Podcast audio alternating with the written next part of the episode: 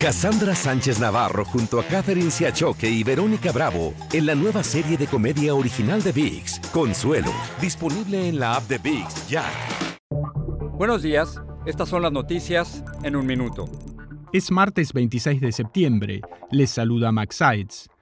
El gobierno mexicano desplegó a 1.500 efectivos de la Guardia Nacional, la Policía y el Ejército en la carretera fronteriza de Chiapas para reforzar la seguridad ante la creciente disputa de los carteles de la droga por el control de la zona. Esto ocurrió luego de que un video viral mostrara a pobladores recibiendo con vítores a supuestos miembros del cartel de Sinaloa. Patrick Crucius, el hombre que en 2019 mató a 23 personas, la mayoría de ellas hispanas, en un ataque racista en un Walmart del Paso, Texas, se comprometió a pagar 5.5 millones de dólares como compensación a las familias de las víctimas.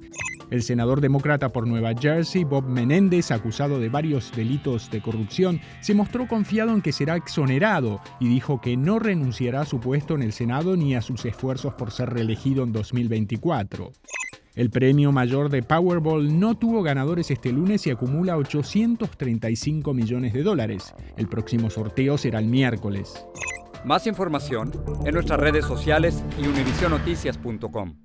Cassandra Sánchez Navarro junto a Catherine Siachoque y Verónica Bravo en la nueva serie de comedia original de VIX, Consuelo, disponible en la app de VIX ya.